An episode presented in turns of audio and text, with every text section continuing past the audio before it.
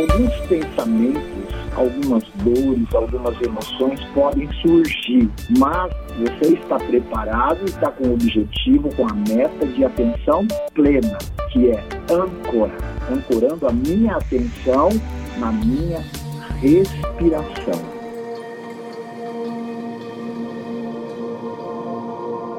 Podcast Entrevista é Nacional. Se inscreva no canal e compartilhe. Olá, eu sou Tayana Borges e nesse episódio do podcast eu converso com o psicólogo, especialista em terapia cognitiva comportamental e autor Arnaldo Vicente. Ele fala sobre como a técnica de mindfulness pode ajudar nas provas de concursos e do Enem. Ficou curioso? Então vem comigo ouvir esse bate-papo. Explica pra gente, para os nossos ouvintes, o que é o mindfulness? Mindfulness, a tradução para nós é atenção plena ou atenção correta. A palavra atenção é a chave de tudo. Só que não é qualquer atenção, é uma atenção intencional, onde você sabe que vai prestar atenção em alguma coisa. Esse prestar atenção, ele amplia a sua consciência, faz com que você tenha uma percepção mais realista do presente, fazendo com que você não seja prejudicado pelos seus pensamentos automáticos, pelas suas crenças limitantes. Então, é um momento de muita liberdade, onde eu faço observações para que eu me sinta no presente e amplie a minha consciência do instante em que eu estou vivendo. Mindfulness foi, foi criada por John Kabat-Zinn e, e ele sempre diz, a única coisa que podemos viver são os instantes. Hum, muito bacana, doutor.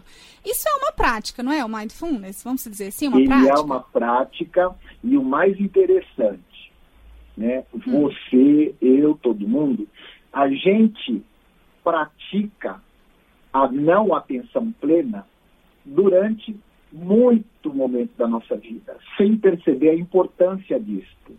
Hum. O nosso cérebro, ele, ele tem uma plasticidade, ou seja, ele tem mutações.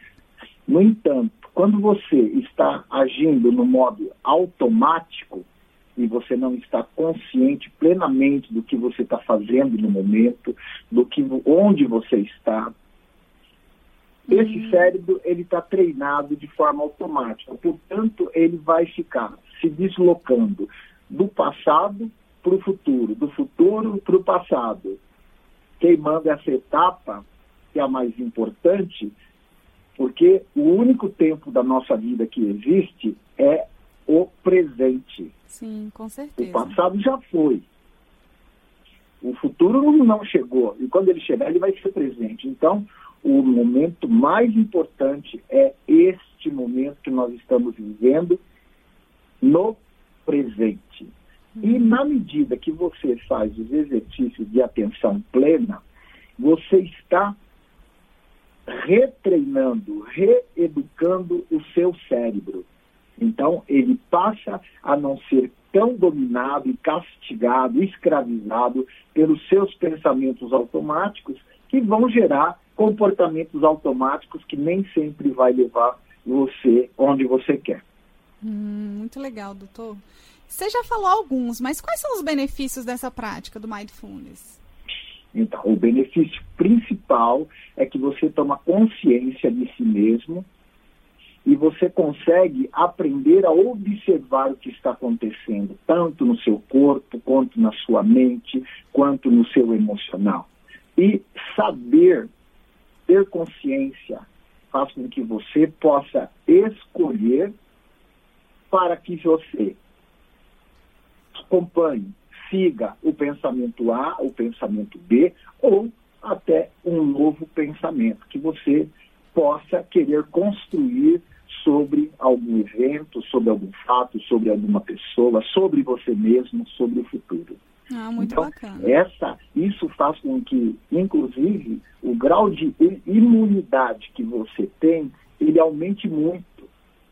Né? Nós temos vários casos que a gente observa de que pessoas que ficavam estressadas, ficavam é, com doenças leves, doenças moderadas, doenças graves, né? A gente observa que durante o processo terapêutico, né, onde eu utilizo é, três abordagens, a terapia cognitiva comportamental, mindfulness e psicologia positiva, a gente observa que a pessoa tem uma reação tão diferente, o corpo dela fica muito menos tenso, você uhum. observa que o rosto está mais lívido, mais tranquilo, né? E aquelas doenças que pareciam que eram, eram normais, recorrentes, que nunca acabaria, elas passam a diminuir ou até desaparecer. Nossa, não é um grande, não é, não é um, uma grande conquista, com certeza. Eu estava aqui pensando, eu sei que o foco hoje que a gente vai falar é sobre o mindfulness para os estudos, mas eu percebi que ela é uma técnica que pode ser usada de uma forma muito ampla, né, doutor? Muito ampla, muito ampla e de várias formas. Agora sim, é, já, a gente já explicou o que é o mindfulness. Você poderia começar a explicar como é que a gente é, é, faz essa técnica do mindfulness na prática? Sim. Olha, a prática mais comum e mais conhecida é a prática onde você vai desenvolver a sua atenção plena hum. na sua respiração. Então, você vai começar a prestar atenção, você põe a mão no seu abdômen, você põe a mão no seu pulmão, e você vai começar a prestar atenção no, no ar entrando no seu corpo, no ar saindo do seu corpo, pode entrar pelas narinas e sair pela boca, e você vai apenas prestando atenção nesses movimentos. Hum. Alguns pensamentos, algumas dores, algumas emoções podem surgir, mas você está preparado e está com o objetivo, com a meta de atenção plena. E o seu foco, ou como nós chamamos em mindfulness, que é âncora. Âncora, lembra que um, lembre bem, um barquinho está ventando, ele vai para um, um lado, vai para o outro. Você quer parar ele, você joga uma âncora. Uhum. Então, eu estou ancorado, ancorando a minha atenção na minha respiração. Então, mesmo que a minha mente vá atrás de um pensamento, vá atrás de uma imagem, vá atrás de uma emoção, eu volto gentilmente para o objeto que é a minha âncora, que é, no caso, um movimento respiratório. Uhum, Isso faz com que você já esteja treinando o seu cérebro. Uma pessoa, por exemplo, que ela está estudando, né? Uhum. Ela pode estudar simplesmente prestando atenção, né, percebendo, sentindo o que ela está é, ouvindo ou o que ela está lendo. Agora, o que, que é importante? O que, que acontece muito quando uma pessoa está fazendo alguma ação é, profissional, acadêmica? Né? Existe um processo mental nosso que está viciado em ficar julgando, analisando, rotulando as coisas. Nossa, como eu não estou conseguindo ler. Nossa, como eu estou vagaroso. Puxa vida, será que eu vou conseguir chegar lá no final? Então, consciência plena é vivenciar o processo, hum. sem ficar buscando julgar ou adivinhar os resultados finais.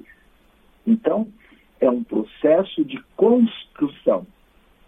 É um, um trabalho que eu faço muito com hum. o pessoal de, de vestibular, de Enem, de concursos, né, é mostrar para eles que quando eles leem sem, se, sem ficarem se julgando, o quanto aquela leitura vai render, o quanto ele assimila. Uhum. Então, eu sempre digo assim: quando você estiver na aula, simplesmente olhe para o professor e deixa, deixa que o seu ouvido vai captar a mensagem. Deixa que o seu cérebro ele vai assimilar a informação. Se você começar a julgar, se você ficar pensando se você está mandando bem, se você não está mandando bem, você está se analisando, você não está ali assimilando o que lhe é passado e que poderá ser solicitado em formas de pergunta numa prova ou num concurso.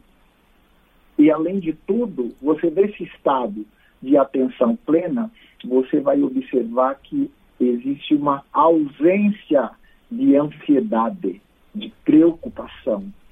E isso é muito importante. Você está se ocupando, você está pleno ali.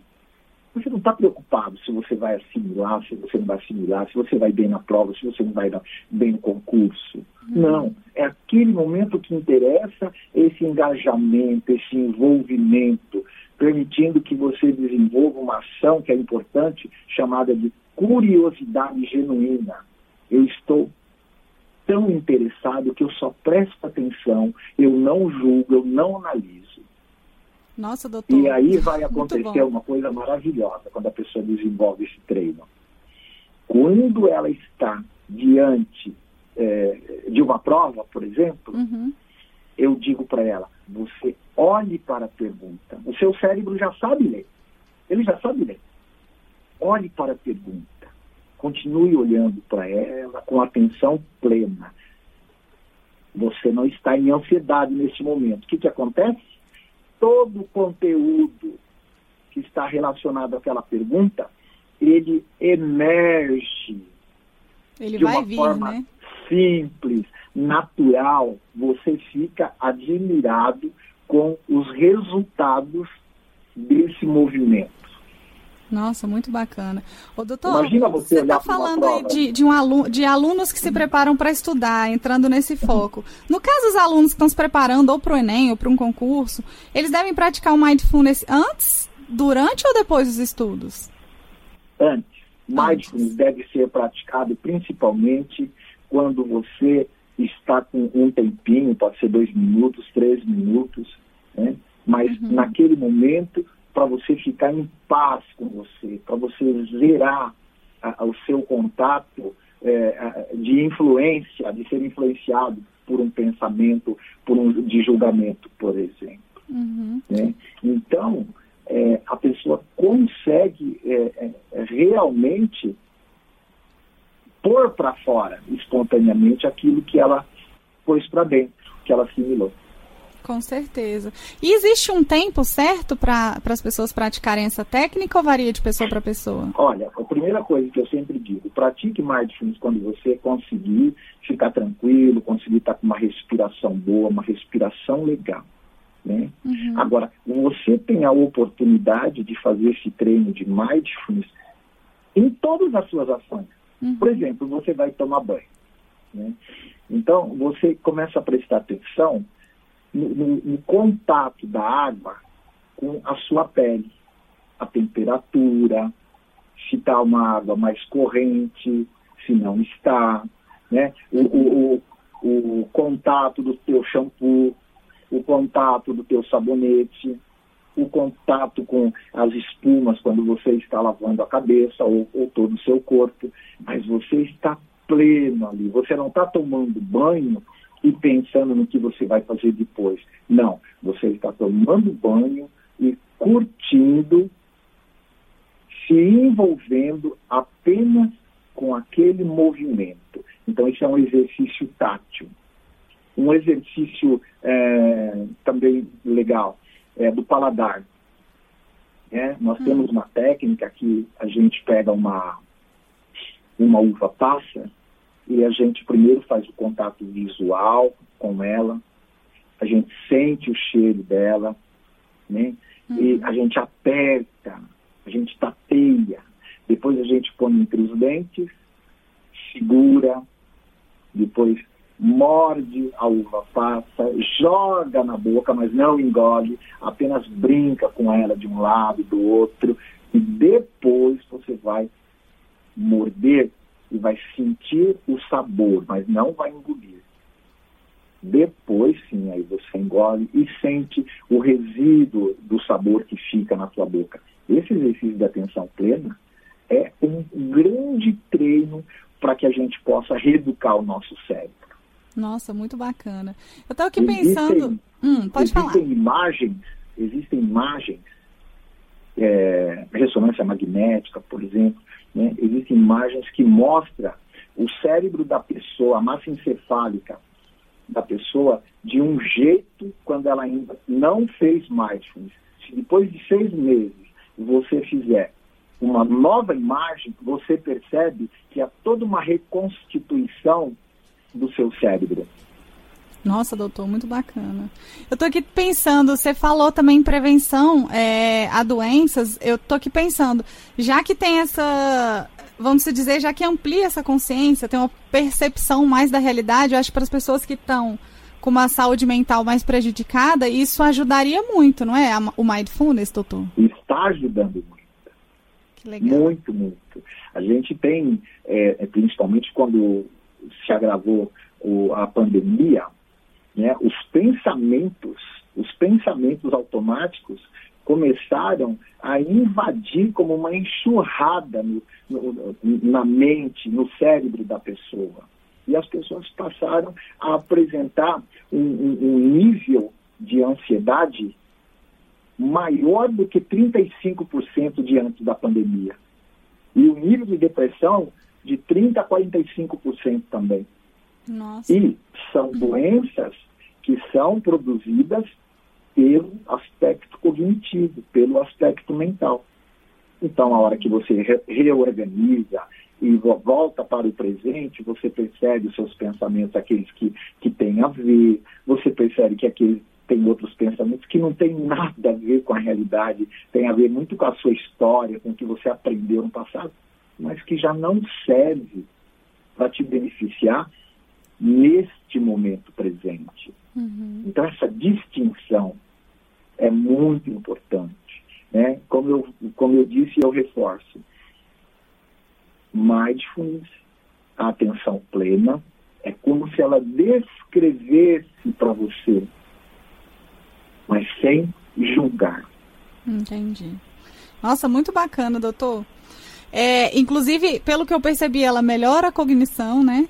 Ela ajuda a diminuir as distrações. Achei muito bacana, muito bacana. Então, Fora a parte da saúde por quê? mental. Porque ah. mindfulness, juntamente com essas outras abordagens que eu falei, eles não têm a intenção de acabar com o pensamento negativo. Uhum. Não tem a intenção de substituir, não tem a intenção de negar uma doença.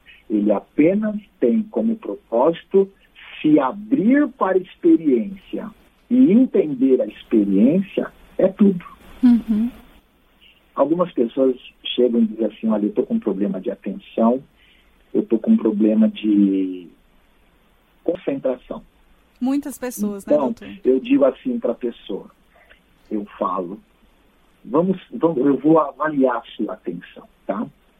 Aí eu digo para ela, olha o que tem em cima da mesa, da minha mesa.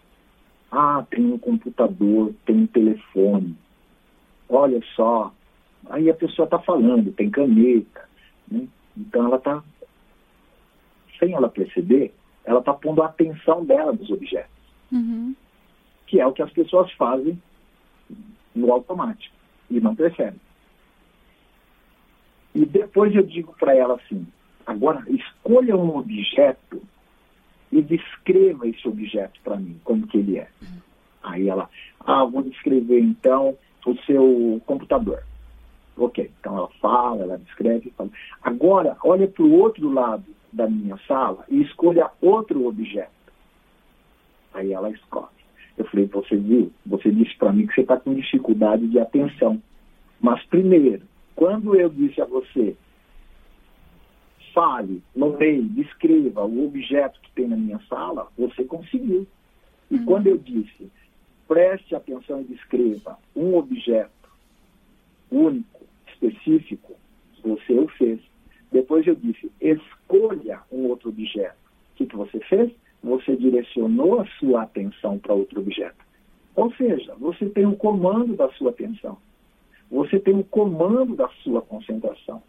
Não existe concentração sem atenção. Sim, com certeza. Nossa, e doutor, maravilhoso, pode... viu?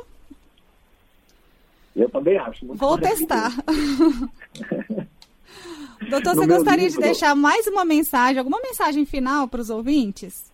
O que eu gostaria de, de, de enfatizar, né, hum. eu, no meu livro, O Menino que Entrou Dentro de Si Mesmo, é, é uma história onde o menino entra dentro do coração dele com atenção plena.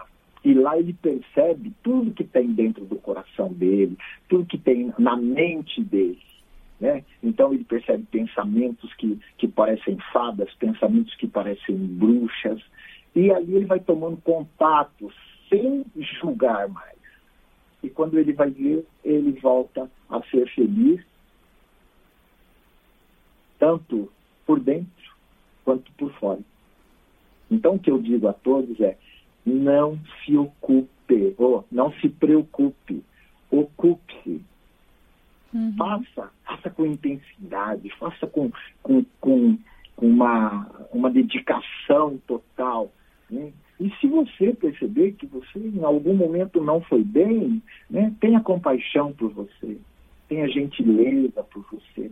Diga, estou tentando, vou fazer outra vez, vai dar certo, tá tudo bem.